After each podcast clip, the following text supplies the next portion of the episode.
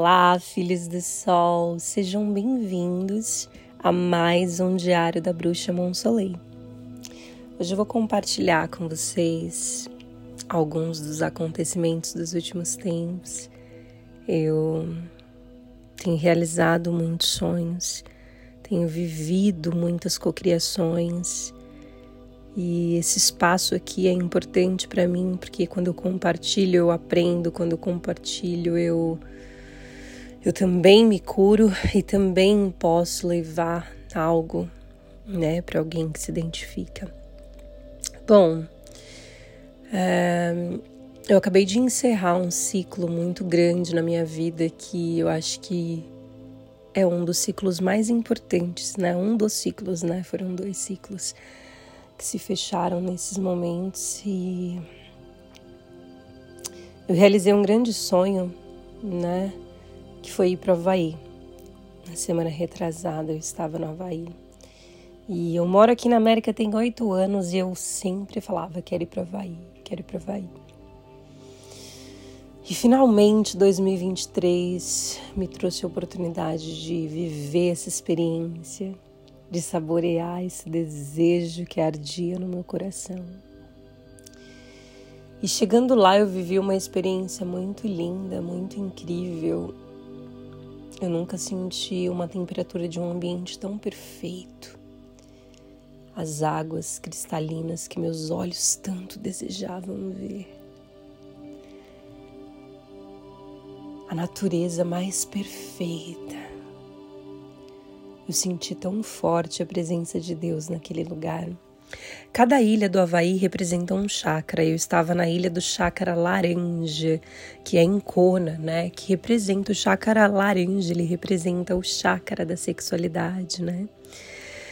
E isso me remeteu muitas curas. Eu já estava vivendo processos de cura, mas quando eu pisei naquele lugar, eu senti a potência, a energia sexual exaltada.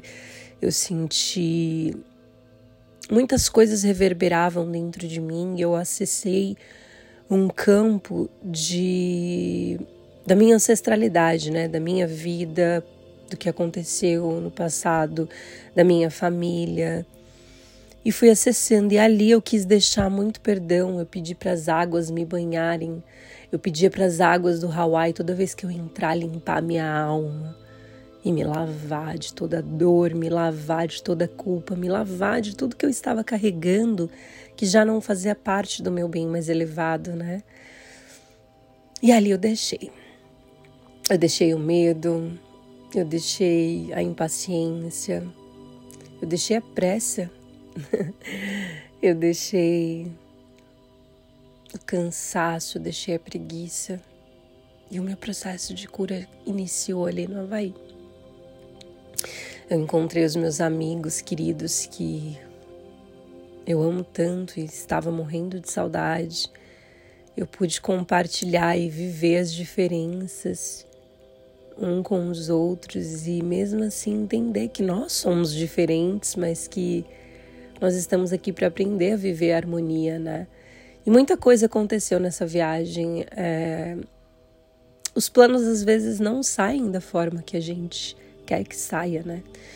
E por muito tempo da minha vida eu tentava controlar, controlar o tempo, controlar as coisas, porque eu cresci com regras, cresci sendo regradas, com limites de horário, então eu me tornei uma mulher muito regrada comigo mesma. O que acaba que eu me puxo muito e muitas vezes costumava me chicotear. E eu prometi para mim mesmo que eu ia largar esse chicote, que ele já não precisava mais estar comigo, porque a vida podia sim ser por amor, a vida podia sim ser mais leve, basta que eu escolhesse os caminhos para que isso acontecesse. E no partilhar com meus amigos eu aprendi tanto sobre mim, quando eu olhava as diferenças deles. Era como um espelho que refletia dentro de mim o que, que é que eu precisava curar em mim. O que, que eu estava carregando controle. Controle da vida, o controle do tempo. e ali Deus me ensinou muito muito e deixei o passado, deixei as experiências dolorosas e peguei todo o ensinamento das coisas boas que tinham acontecido e guardei e transformei em força. Na primeira noite, quando eu cheguei, eu fui para uma praia e chegando nessa praia, é uma praia linda, Coabei, uma das minhas favoritas de lá. Uma praia cristalina, coisa mais linda, aquela água. Era como se eu estivesse no Éden. Aquele lugar no Havaí, definitivamente eu tive a certeza de que o Éden ainda existe. Quando meu amigo me disse, Monsolei, o Éden existe, nós colocamos cimentos em cima deles, em cima do, do jardim, eu, eu fiquei meio assim, pensei, refleti, depois eu fui olhar a minha volta. A natureza perfeita, a terra abundante, os frutos, a beleza, a calmaria, tá tudo aqui. O paraíso tá aqui. Muitas vezes a gente não vê porque a gente está focado em problemas, comportamentos destrutivos, controle, excesso de expectativa, né? A gente quer que as coisas saiam como a gente quer e muitas vezes não é da forma que a gente quer. E nessa praia eu aproveitei o dia sozinha porque o voo dos meus amigos atrasaram, o voo do, do meu amigo que estava indo comigo também atrasou. E fiquei sozinha no primeiro dia, né, na tarde, cheguei, peguei um Uber no aeroporto Inclusive, para começar, o Uber me cobrou duas vezes, tá? A mulher me deixou um lugar e, e foi cobrado do, uma taxa a mais. Olha que louco. Mandei um e-mail para reclamar, o Uber nem me respondeu. Na mesma noite, eu fiquei lá e quando deu sete horas, meus amigos já estavam indo me buscar. Eu tava sem carro e tava com mala, tudo, e na praia. Eu só fui no banheiro, me troquei e fiquei lá com as minhas coisas. Era como se eu já tivesse vivido essa experiência, era como se eu já tivesse em algum momento sonhado, porque eu sabia que eu já tinha vivido aquilo. Só que o que eu não sabia era o que estava para acontecer depois. O segurança da praia alertou que eles iam fechar a praia. Logo então, fui ao banheiro, fui pegando minhas coisas. Quando eu fui ao banheiro, o banheiro estava trancado. Dei a volta, fiz xixi de trás do banheiro, né? Porque eu tinha que andar a praia, você tem que andar para chegar até nela. Você anda um caminho que na verdade você passa por carro, só que eu tive que ir andando porque a praia estava prestes a fechar, todas as pessoas saindo e eu andando até o portão para poder encontrar os meus amigos, porque ia fechar o portão da passagem dos carros, né? Pois bem, quando eu olho para um lado, todos vão, seguranças vão embora e eu andando sozinha até chegar no portão de entrada. A escuridão da noite começou a chegar. Eu não tinha uma lanterna, não tinha luzes na rua. E eu comecei a andar naquela escuridão.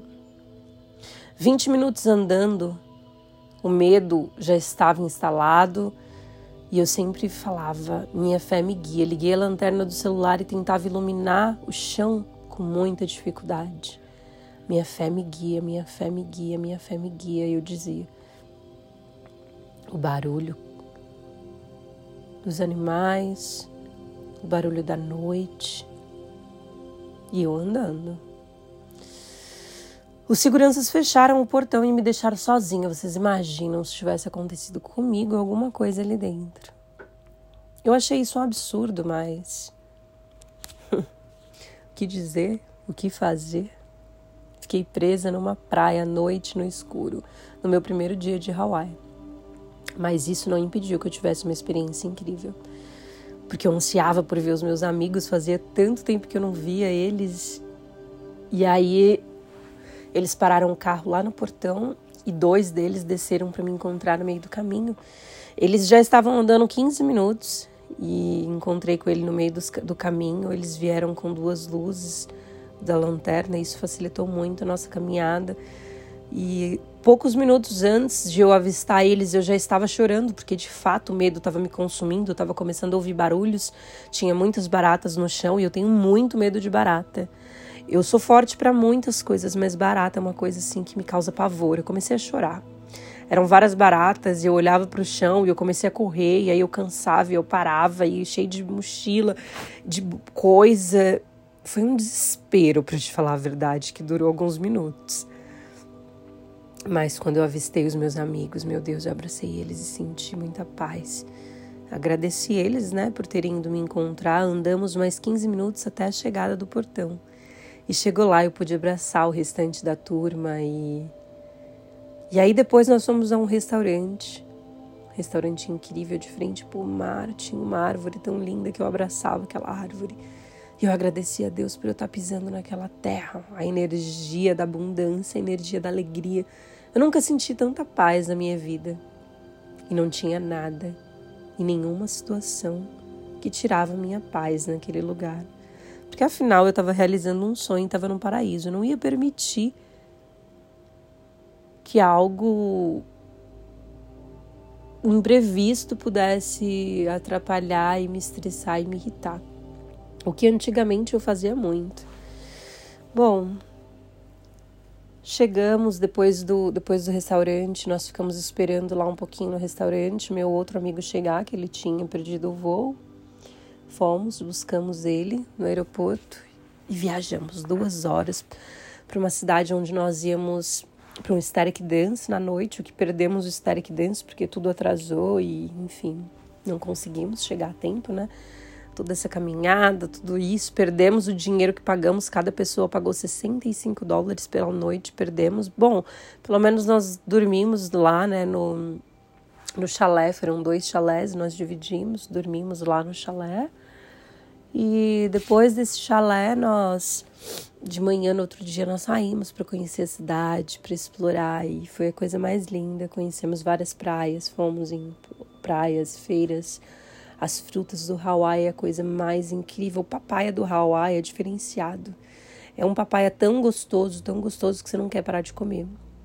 Me alimentei de frutas, tinha água de coco, lascas de coco, comíamos.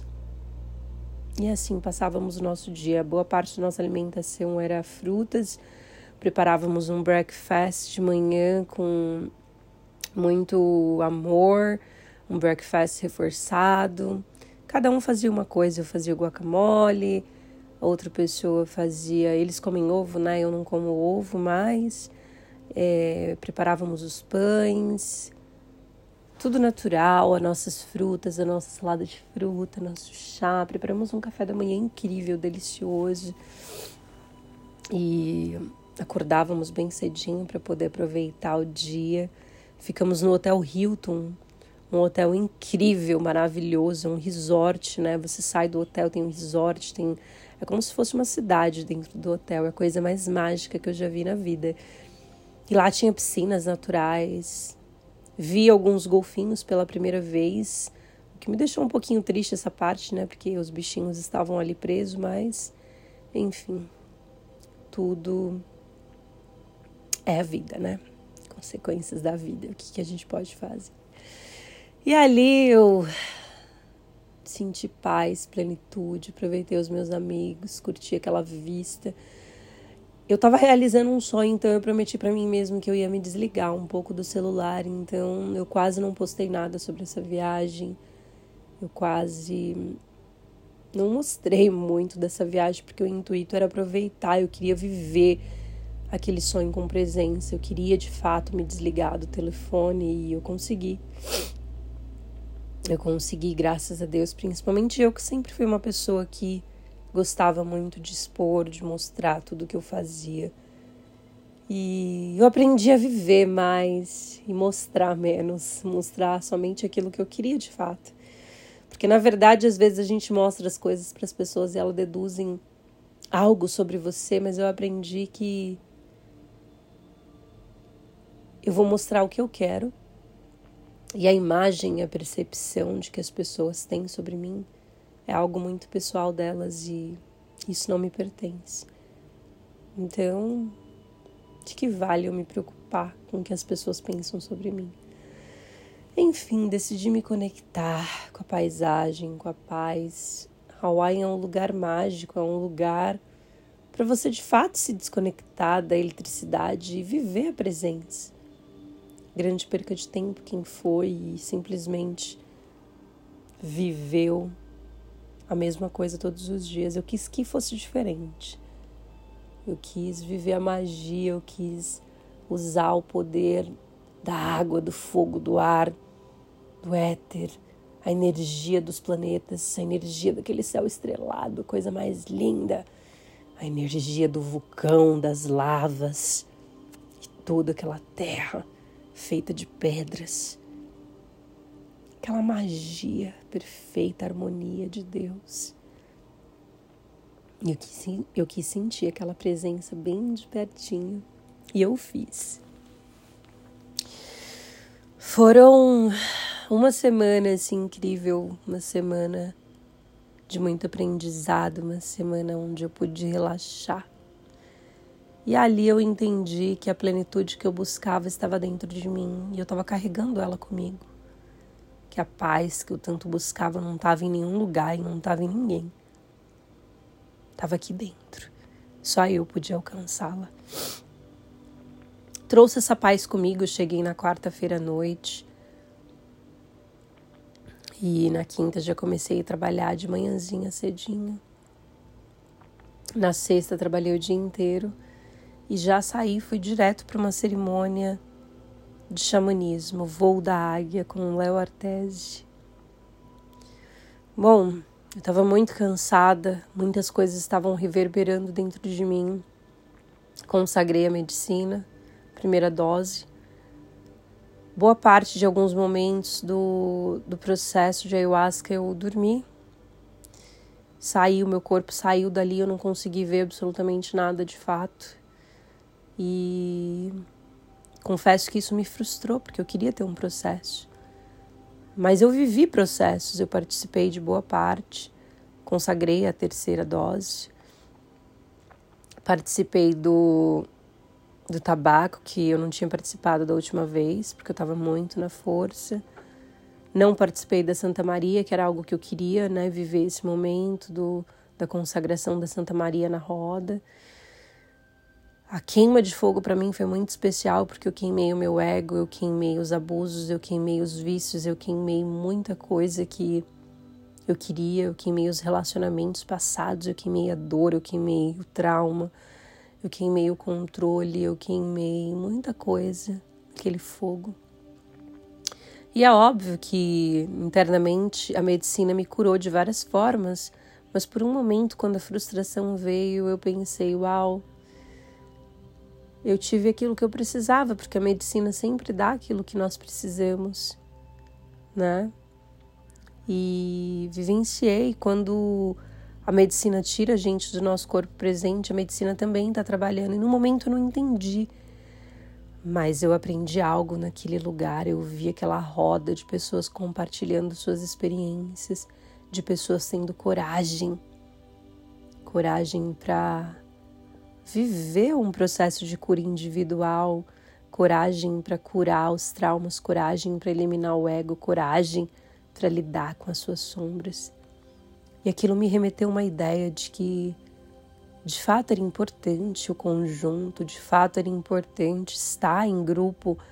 E eu amo os meus amigos, eu amo estar em grupo, mas eu amo muito estar sozinha. A solitude é algo que me encanta.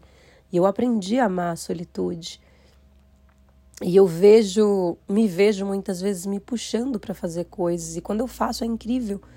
Às vezes eu tenho preguiça de sair, preguiça de fazer algo, e quando eu faço é incrível. E muitas vezes eu me coloco à prova para fazer, para me unir, para estar no meio dos, dos grupos, do, das pessoas, porque isso me faz bem, mas muitas vezes eu me vejo relutando contra esses momentos para apreciar a solitude. E a solitude é boa, mas tudo em excesso faz mal. Quando a gente está em grupo, a gente aprende, a gente compartilha, a gente olha para o outro e algo interno cura com a história do outro, com o jeito, com, com várias situações. E naquele lugar eu entendi a importância do conjunto, a importância do grupo, a importância da comunidade, da família linda que a gente estava construindo e que já estava construída, né? Mas que eu estava ali fazendo parte e eu me senti tão, tão grata por viver esse momento. Eu senti que Deus estava restituindo as minhas células naquele momento para que eu pudesse viver algo novo, viver algo mágico. E aquela cerimônia foi especial. No momento eu não entendi, depois um querido amigo, Corey, ele virou e falou: "Você sabia que um processo quando a gente sai do corpo é um processo muito importante também, porque a medicina age ali e, e você vive em outro, você vive a cura em outro estágio de consciência, né? E eu falei, é verdade. Naquele momento eu não entendi o que estava acontecendo comigo ainda. Bom, no dia seguinte foi sábado, eu saí da cerimônia e fui direto trabalhar. A cerimônia acabou pela manhã, onde compartilhamos nossas experiências. Depois disso, fui trabalhar. Cheguei em casa morta, dormi, acordei no outro dia. No outro dia era domingo. E domingo tinha mais uma cerimônia de ayahuasca, mas era Santo Daime, era na igreja do Daime. Fui. E ali, minha irmã, ali eu senti. Ali a medicina veio com força. O inário caminho das virtudes tem tanto amor, tem tanta cura ele fala sobre a autoanálise, sobre não julgar o nosso irmão, sobre se perdoar, sobre se firmar. É tanta cura, tanta potência, a força da floresta, os caboclos, tudo, as medicinas. Mamãe das Águas e Emanjá, cantamos os hinos em louvor e adoração ao Rei Pai Santíssimo aos santos, aos mestres, a Shiva. Cantamos os inários para os elementais, para o fogo, para a terra, para o ar.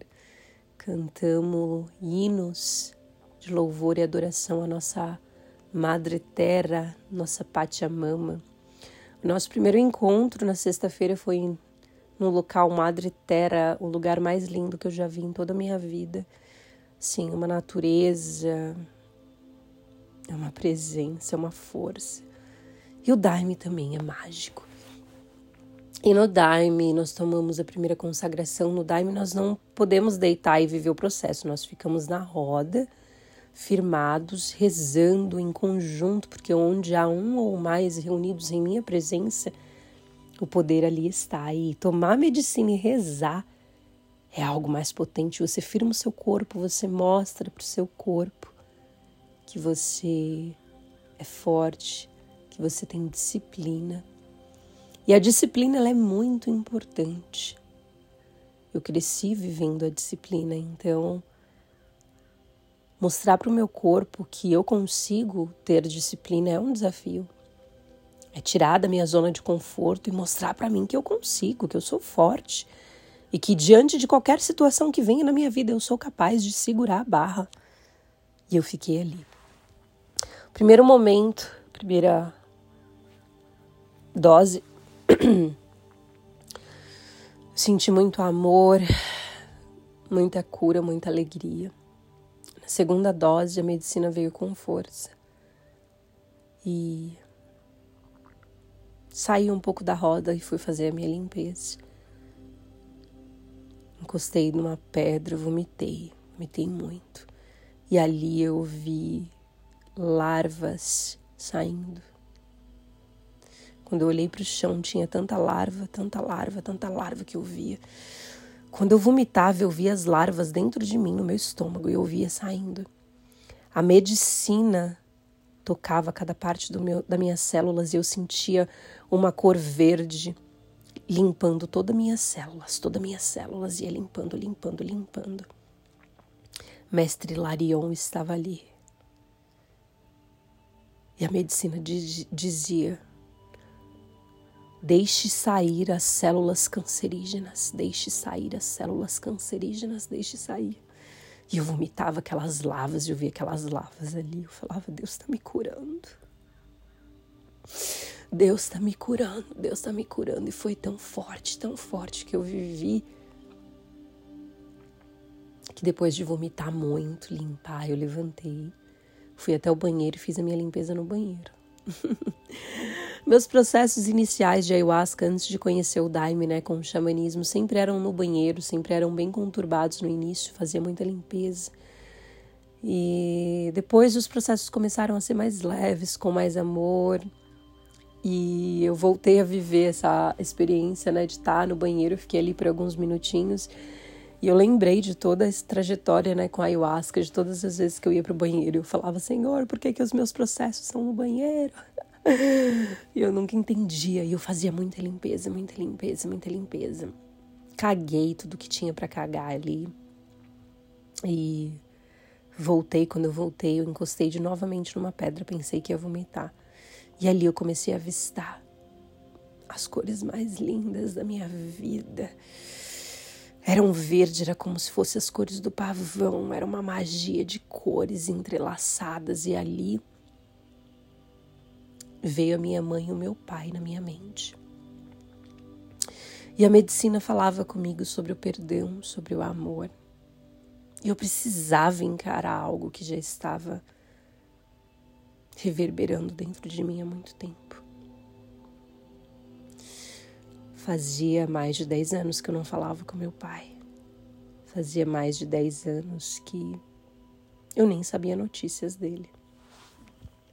Bom, a medicina me tocou de uma forma tão mágica naquele momento. Que a medicina falou comigo que a minha vida, eu, eu, que eu prosperaria quando eu fosse capaz de perdoar meu pai e minha mãe e fazer as pazes com os meus geradores. O que era algo que eu já sabia, já estava trabalhando há muito tempo, mas eu precisava liberar um perdão interno que eu desconhecia que existia dentro de mim.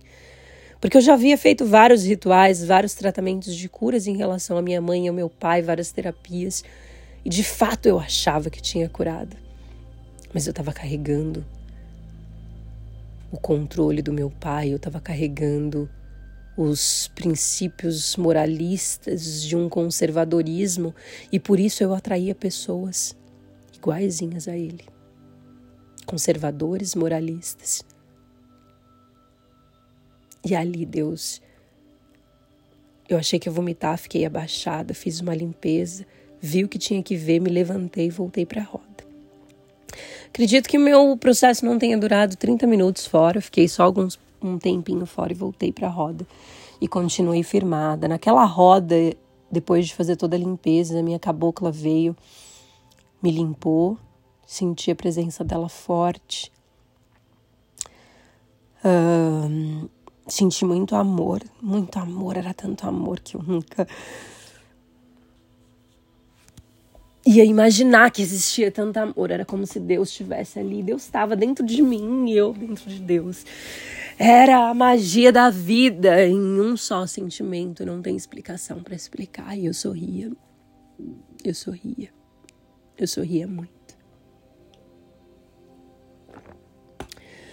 E aquela noite foi tão especial. Acabou a noite, servimos.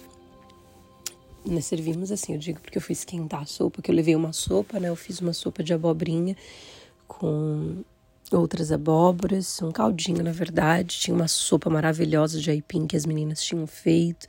Tinha outra sopa, tinha frutas. Enfim, acabou a cerimônia à noite. Era tarde, era quase 11 horas da noite. Nós fomos comer, fumar Santa Maria, nós fomos compartilhar e o cântico continuou. Continuamos a louvar os inários, continuamos a compartilhar a presença um dos outros. Léo Artesi, um, um homem sábio, abriu um portal naquele lugar. Quando uma amiga minha, Isa, disse: Amiga, Léo Artesi abriu um portal Tanta coisa estava reverberando dentro de mim que eu não conseguia assimilar e nem citar palavras para descrever o que havia acontecido naquele lugar. Mas, de fato, Léo Artesi abriu um portal ali. Todas as falanges. Tinha tanta energia, tanta energia de cura. Os curadores estavam ali reunidos em um só propósito: a cura interna, o amor, a comunhão a firmeza, a disciplina, a coragem. E eu estava ali fazendo parte daquela magia.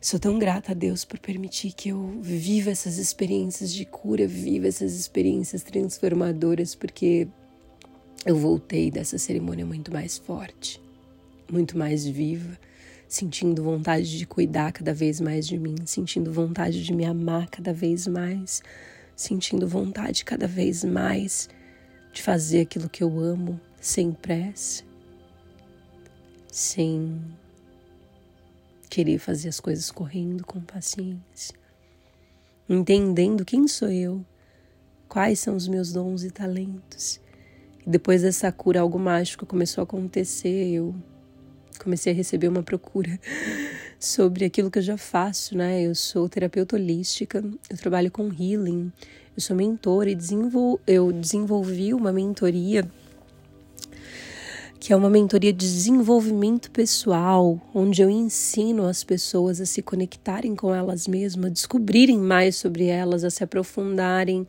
a se conectarem com a magia do autoconhecimento, para que assim elas possam entrar em um caminho de cura por elas mesmas. Eu não curo ninguém, mas eu sou um caminho de cura. Um caminho que leva, eu sou um guia de autoconhecimento. E eu tô amando fazer esse trabalho ainda também, por enquanto, ainda tô fazendo trabalho aqui na Terra, né? que é serviços de house cleaning. Eu amo o meu trabalho porque o meu serviço vai além de limpar uma casa, faço trabalhos energéticos. Por isso meu preço, meus valores, minhas clientes amam o meu trabalho, é diferenciado, né? O meu trabalho, eu faço uma limpeza energética, eu trabalho fazendo orações nas casas, cada casa que eu limpo é orada, cada casa que eu limpo é rezada, cada casa que eu limpo é abençoada. E eu deixo ali uma energia de amor, uma energia de cura, uma energia de alegria em cada casa que eu piso. E desde que voltei dessa dessa viagem para o Hawaii, dessa cerimônia do Léo Artesi, muitas coisas estão sendo transformadas dentro de mim. Me sinto muito mais alegre, com muito mais energia. Me sinto de fato curada. Eu estava com preguiça de treinar, com preguiça de, de estudar, com preguiça de voltar a focar nos meus objetivos. Eu estava desanimada, mas algo se transformou dentro de mim. E eu confesso que ontem ontem foi um dia muito importante para mim. Ontem foi dia 4 de outubro. E com a coragem que eu vinha trago sobre essa ayahuasca e tudo isso que estava reverberando, eu precisava tomar duas atitudes que foi, foram me cobradas, que eu senti que eu deveria fazer para encerrar esses dois ciclos. Primeiro, denunciar os abusos dos índios, que foi algo que eu ainda não fiz, que aconteceu tem dois meses e que eu guardei para mim. E eu senti uma culpa muito grande porque eu guardei todos os abusos, eu me calei diante de tudo. Só que chega de se calar. Era como se eu sentisse o meu chácara da garganta se abrindo e me dando voz para voltar a ser eu, voz para falar de mim, voz para compartilhar. E me deu coragem para também denunciar. Não por mim, porque o que aconteceu já aconteceu, eu não preciso fazer uma denúncia para nenhum benefício próprio, porque graças a Deus tudo que preciso tenho. Mas para que isso não venha acontecer com outras mulheres para que seja quebrada essa corrente de abuso, de homens assediando nós mulheres, de homens achando que tem o poder e o controle de vir nos comprar. E a segunda parte é fase, a parte paterna, né, que vem do meu pai. Muitos anos atrás, meu filho era bem pequenininho, três anos, eu fui morar com meu pai, eu me separei. Meu pai chegou lá na minha casa com um caminhão, porque o meu ex-esposo falou para eu sair da casa, né? A casa era dele. E meu pai chegou, nosso filho tinha três anos, e meu pai chegou com um caminhão quando ele descobriu que o pai do meu filho tinha me expulsado. Eu não queria sair da casa porque eu gostava de morar ali perto e meu pai morava longe, mas eu não tinha outra escolha. E aí eu fui morar com meu pai. Meu pai me buscou, fomos morar. Meu pai morava num colégio que era colégio de freiras. O colégio estava fechado e lá era um espaço bem grande, muito lindo e que mais uma vez me lembrou quando eu vivia no colégio interno, né? Quando eu era criança, eu cresci num colégio interno desde os quatro anos até eu entrar para a quinta série, que foi quando eu saí. E eu morando com meu pai, eu aprendi muita coisa, tantas coisas boas da paternidade quanto as coisas ruins, né? E meu pai sempre me criticou muito, sempre teve muitos ciúmes. Meu pai não deixava eu brincar com homens, meu pai era bem rígido. E eu tinha muito temor, muito respeito pelo meu pai. E depois o pai do meu filho voltou, depois de um tempo, fiquei um ano assim, e ele, ele veio, que queria casar comigo, queria voltar, e pela nossa família, pelo nosso filho, eu voltei com ele. Nós fizemos uma viagem, nós fomos para Acrópolis, um hotel fazenda que fica em Serra Negra. E lá, nesse hotel fazenda, nós fomos convidados para eu ser a noiva da festa junina e o pai do Gustavo ser o noivo. Só que quando as pessoas me viram, elas achavam que eu era uma noiva de verdade. E eles me achavam, eles falavam, cara, você tá parecendo uma noiva, não sei o que, que tem. Pra época foi muito engraçado e muito legal, divertido, brincamos e tiramos muitas fotos. O pai do Gustavo postou essas fotos no Instagram, na época eu nem sabia da existência dessas fotos. E eu, para te falar bem a verdade, eu nunca nem vi essas fotos. Quando voltei de viagem, minha irmã, meu irmão, meu pai não queria mais falar comigo. Meu pai fugiu de mim. Meu pai não queria olhar na minha cara. Eu já, já tinha mudado de casa, da casa dele, mas a gente ainda tinha contato. Eu amo meu pai, a gente estava sempre junto. Meu pai não queria falar comigo por nada desse mundo. Por nada. E aquilo me doeu por anos. Tentei ligar para ele várias vezes, ele desligava o telefone na minha cara. Tentei entrar em contato, era aniversário, Natal. Foram anos e anos em busca do amor do meu pai e ele me negando, me negando. Ele não me deixou nem espaço para explicar o que tinha acontecido. Ele achou que eu tinha casado e não tinha convidado ele por vergonha. Ele simplesmente me abandonou quando ele, como ele já havia feito quando ele era, quando eu era criança. Né? Eu conheci meu pai, eu tinha sete anos de idade. Minha mãe se casou com ele e antes mesmo de desembrulhar os presentes, minha mãe separou porque meu pai bebia demais e Já vi várias vezes meu pai bêbado. Eu ia para casa do meu pai aos fins de semana, ele me tratava como um troféu. Durante o dia, chegava à noite, enchia a cara e voltava caindo. Quantas vezes eu voltei com meu pai caindo, ele caía no chão, levantava, se machucava. Eu, pequenininha, sete anos, oito anos de idade, tentando ajudar ele a se levantar. E foram várias vezes que eu presenciei essa cena, tá? Bom, eu nunca tive uma figura paterna presente. A figura paterna que eu tive foi essa. Obviamente, o meu sagrado masculino estava muito ferido. Obviamente, precisei fazer muitas terapias pelo abandono. Primeiro, o abandono começou no colégio, com meu pai, é verdade, né? Depois no colégio, depois quando eu saí do colégio, foram vários episódios de abandono o que remeteu uma ideia de que antes de eu ser abandonada, eu abandonava os meus parceiros. Todos os parceiros que eu tive de relacionamentos foi eu que abandonei. Antes deles me abandonarem, eu abandonava. E eu fui carregando isso por muito tempo. Porque algo precisava ser curado dentro de mim. Eu tinha um modo de defesa tão ativado que quando as pessoas falavam as coisas para mim, eu entendia que elas estavam me atirando e aquilo me doía, eu não queria mais ser assim, mas eu era. O que, que eu podia fazer? Eu era de um jeito que eu não queria ser, mas a minha vida, os traumas que eu vivi me remeteu a esses, esses processos. E eu amo meu pai, eu jamais teria vergonha se eu tivesse casado. É óbvio que eu teria entrado na igreja com ele com muito prazer, independente dele ter sido alcoólatra, independente de qualquer coisa, ele é o meu pai e eu sempre amei o meu pai, sempre respeitei. E ontem, depois de muito, muitos anos, eu falei com meu pai. Bom, há dois anos atrás, primeiro eu fui no Brasil, né, passear e quando eu voltei do Brasil, eu, meu, eu vi meu primo, né? Eu tava andando lá no Brasil, na verdade, eu vi meu primo. E aí meu primo falou para mim: "Minha filha, seu pai vai querer muito falar com você, não sei o que tem, você tem o contato dele?" Eu falei: "Não". Só que meu primo não sabia do que tinha acontecido. Eu achei de fato que meu pai queria falar comigo. Meu primo me deu o telefone do meu pai. Guardei esse telefone por um tempo, depois decidi mandar uma mensagem. Fui ignorada. Como de costume, obviamente, mandei uma mensagem escrita. E aí passou. dois anos se passaram, eu. Eu tentei contato e todos os contatos que eu tentava eu era, eu era negada, ele não, não me atendia. Então aconteceu que dessa vez eu precisava desabafar, eu resolvi mandar um áudio. Já havia algumas alguns dias depois da cerimônia em que algo tocava dentro de mim para eu poder falar com meu pai e eu não falava com ele. Pouco antes da cerimônia, eu sentia que eu precisava fechar esse ciclo, conversar com ele, explicar, falar o que tinha acontecido, mas eu não tinha coragem. E ontem eu, depois de um dia corrido, eu fui para uma praça, para um lugar lindo, sentei, pitei, me acalmei, respirei. E aí eu resolvi mandar um áudio conversando com meu pai.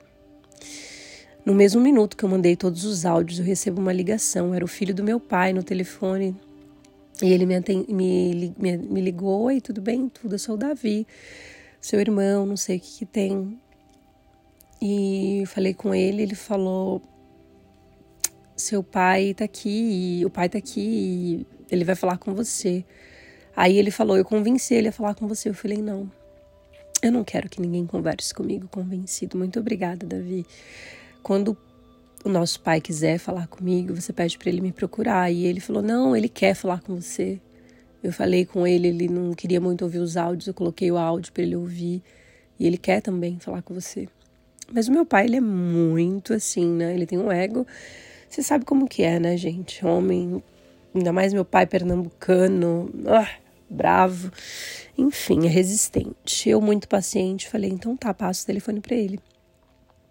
Quando ele atendeu o telefone, ele já atendeu falando assim: Olha, eu vou te falar uma coisa. Na, mesmo, na mesma hora eu cortei ele e falei: Oi, meu pai, o senhor está bem? Aí ele amoleceu na hora. Aí ele, mais ou menos, eu quase morri, começou a me falar as coisas que tinham acontecido com ele mas que estava bem. E ali a gente mudou todo o percurso da conversa. Perguntei como Davi estava, meu irmão, perguntei como tudo estava, fiquei sabendo um pouco mais sobre ele, como que as coisas estavam indo. Ele está com diabetes, teve alguns problemas, fez cirurgia de hérnia, cirurgia de vista, estava passando por alguns problemas de saúde. E conversamos bastante, não esperava isso. E depois falamos sobre essa história. Ele ainda falou que eu estava errada. Expliquei toda a história para ele. Ele falou: Foi a sua sogra que me disse que você havia casado. Foi a sua sogra que me disse que você havia casado. Foi a sua sogra que me disse que você havia casado. Assim ele falou para mim. Quando ele abriu a boca para falar isso, naquele momento eu senti um leve desgosto pela minha sogra e um sentimento de raiva veio tomar meu coração automaticamente. Eu bani esse sentimento e queimei. Eu falei: Isso já aconteceu anos. Não tem por que eu sentir raiva dela. Isso já aconteceu anos. Não tem por que eu carregar essa raiva, esse ódio e culpá-la. Porque afinal de contas não existe culpados. Ele deixou de falar comigo porque ele quis. Ele não me deu espaço para explicar. Ele acreditou nela porque ele quis. Ele acreditou em quem que ele quis, nas histórias da cabeça dele porque ele quis. Não foi culpa de ninguém. Foi uma escolha. Então, naquele momento, eu nem pensei nela e escutei ele. Ele me escutou. Finalizamos uma conversa em paz, em harmonia, e foi surpreendente, porque eu não esperava viver aquilo, aquele momento, eu não esperava que ele fosse me responder, eu não esperava que eu fosse receber uma ligação do meu irmão para falar com meu pai, eu não esperava nem que ele fosse me ouvir. Mas ele me ouviu. E naquele momento eu senti uma cura pelo meu lado paterno, porque independente de qualquer coisa, ele é meu pai.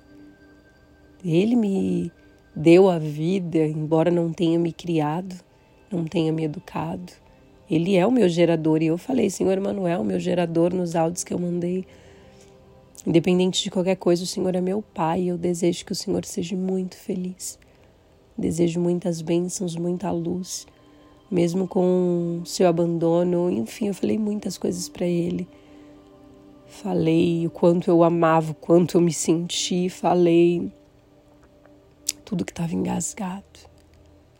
E foi libertador falar. Foi libertador e eu sou grata por ter vivido essa experiência depois de muitos anos, ter falado com meu pai, depois de muitos anos ter vivido essa cura. Fazia mais de 10 anos meu filho tinha o quê? Quatro anos, três anos, quando meu pai parou de falar comigo. Dois anos e pouco, para falar a verdade, porque meu filho ficou doente depois meu pai. Meu filho quase morreu, teve derrame pericárdio. Meu pai nem sequer apareceu para ver o meu filho, para perguntar se ele tá bem. Meu filho tem 16 anos, tem mais de 13 anos que eu não falo com meu pai. Uau! Bom, queria compartilhar essa experiência com vocês. E o intuito desse compartilhamento é você que está ouvindo essa mensagem, se você tem algo por parte de mãe e de pai para ser curado, cura, resolva. Eu falei muitas vezes para mim mesma: olha, Deus, eu fiz a minha parte, eu fui atrás do meu pai e ele não quer falar comigo, então eu entendo, eu vou respeitar. Porque eu acho importante a gente estar em paz com a gente mesmo, a gente fazer a nossa parte. O perdão é para mim, não é para meu pai. O perdão é para eu tirar a raiva, para eu tirar o ódio do meu coração, porque quando eu carrego ódio eu adoeço. E eu vim aqui para viver a plenitude, para viver a saúde. Então eu deixei a raiva, o ódio, o medo, a insegurança e emanei muito amor, o que trouxe grandes diferenças. Já começou a aparecer mais clientes de terapia para eu trabalhar, para eu curar, para eu ajudar o que me deixa muito feliz é o que eu faço, o que eu amo hoje, é que eu vivi um, um momento muito difícil, muito triste 2022. Foi o pior momento da minha vida, mas 2023 eu restaurei, eu transformei a minha vida, eu fui capaz de mudar e eu tô vivendo a melhor fase da minha vida, literalmente, tanto espiritualmente como mentalmente como no meu trabalho, muito feliz com o meu trabalho, fazendo aquilo que eu amo. E é isso, a vida é sobre a gente se sentir feliz com o momento presente, a gente se curar. Então, se você tem uma mágoa do seu pai ou da sua mãe, se permita curar, se permita perdoar, porque o perdão é para você, para que você não fique doente. Se permita se conhecer, quem você é, qual é a sua história, o que, que você precisa curar, o que, que você precisa deixar aí para viver o novo, para que a vida comece a fluir de forma mágica. Quais são as crenças limitantes que precisam ser quebradas dentro da sua vida? Qual é o medo que está te impedindo de realizar os seus sonhos? Onde você está deixando de colocar o seu amor e a sua vontade para viver grandes transformações, onde você precisa melhorar. O que você precisa deixar ir, que às vezes é preciso deixar ir para a gente receber coisas novas. Quais ciclos precisam ser encerrados na sua vida? O que você precisa fazer para viver a plenitude interna? Se pergunte o que você quer viver quais transformações você quer viver. E através desses, desses questionamentos, se permita perdoar, se permita curar, se permita viver a magia da vida, porque viemos aqui para ser curados, para viver o amor, para transbordar a alegria. Eu fico muito feliz em compartilhar com vocês. Eu quero finalizar esse podcast fazendo uma oração em agradecimento em tudo que está acontecendo na minha vida, pedindo proteção aos anjos da guarda, Arcanjo Miguel em cima, Arcanjo Miguel embaixo, Arcanjo Miguel na frente, Arcanjo Miguel atrás, Arcanjo Miguel do lado, Arcanjo Miguel do outro, Arcanjo Miguel, Arcanjo Miguel, Arcanjo Miguel. Arcanjo Miguel, Arcanjo Rafael, Arcanjo Gabriel, estou selada e protegida pelo poder do Espírito Santo. Todos aqueles que ouçam a minha voz serão curados, serão transformados através do meu amor, que eles sintam a minha energia de paz, que eles sintam proteção. Ave Maria, cheia de graça, o Senhor é convosco. Bendito és sois vós entre as mulheres, bendito é o fruto do vosso ventre, Jesus. Santa Maria, Mãe de Deus, rogai por nós, pecadores, agora e na hora de nossa morte. Amém. Pai nosso que estais nos céus, santificado seja o vosso nome, venha a nós o vosso reino, seja feita a vossa vontade, assim na terra como no céu. O pão nosso de cada dia nos dai hoje. Perdoai as nossas ofensas, assim como nós perdoamos os nossos devedores. E não nos deixe, Senhor, cair em tentação, mas livrai-nos do mal. Amém, Jesus, Maria, José. Santo anjo do Senhor, meu zeloso guardador, se a ti me confiou, a piedade divina sempre me rege, me guarde, me ilumine para todo sempre. Amém. Senhor, fazei de mim instrumento de vossa paz, onde há ódio, consente que eu semeie amor, perdão onde há injúria, fé onde há dúvida, esperança onde há desespero e luz onde há escuridão, alegria onde há tristeza. Ó Divino Mestre, permita que eu não procure tanto ser consolada quanto consolar, ser compreendida quanto compreender, ser amada quanto amar, porque é dando que recebemos, perdoando que somos perdoados e morrendo que nascemos para a vida eterna. Amém. Salve, Rainha Mãe de misericórdia, vida, doçura e esperança, nossa salve. A vós bradamos, degredados filhos de Eva, a vós suspirando, chorando e gemendo neste vale de lágrimas. Ei, a pôs, advogada nossa, vossos olhos misericordiosos a nós volvei, e depois desse desterro, mostrai-nos, Senhor. Bendito é o fruto do vosso ventre. Ó clemente, Ó piedosa, ó doce sempre Virgem Maria, rogai a Deus por nós, pecadores, para que sejamos dignos de alcançar as promessas do Senhor Jesus Cristo. Amém, Jesus, Maria, José. Bom, eu desejo que você se cure de você mesma, que você se abra para novas experiências, para novas transformações eu desejo que você perdoe o seu pai a sua mãe, que você emane muito amor a eles. Eu desejo que você tenha amor, abundância, saúde e alegria. Eu desejo também que você aprenda a lidar com as suas sombras. Eu desejo que, assim como eu consegui transformar a minha vida, que você também tenha coragem de transformar a sua para que você viva a plenitude, a harmonia e a felicidade. Sol brilha em mim, o sol em você, o sol brilha para todos. Permita perceber. Axé, Amém, assim é. Raush, Namastê, Arro. Saldo tudo e a todos. Com amor, gratidão, Monsolei. Se você gostou desse podcast, por gentileza, compartilhe com seu amigo ou com sua amiga. E eu espero que vocês tenham gostado, eu espero ter compartilhado um pouquinho de mim, da minha história com vocês e que essa história possa reverberar de alguma forma em você e que possa trazer grandes transformações. A minha intenção aqui é plantar uma semente de cura, é plantar uma semente de perdão, é plantar uma sementinha para que haja transformação. E esse é o meu único intuito. Para finalizar essa música, para finalizar esse podcast, eu vou cantar para Mamãe Manjá e assim a gente encerra com esse hino lindo de Mamãe Manjá.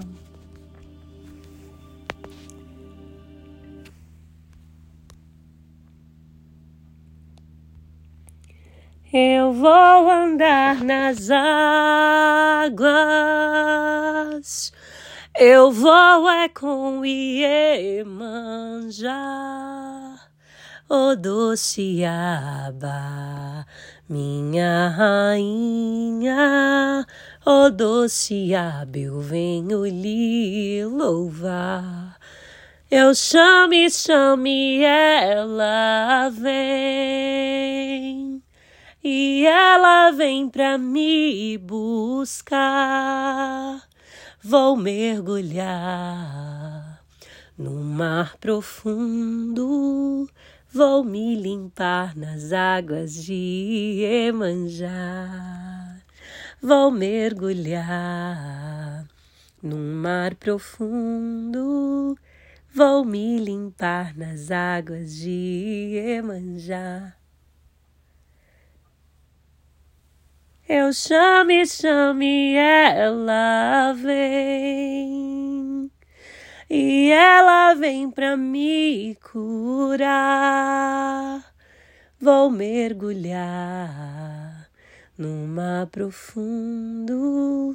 Vou me limpar nas águas de Iemanjá. Vou mergulhar no mar profundo Vou me limpar nas águas de Iemanjá.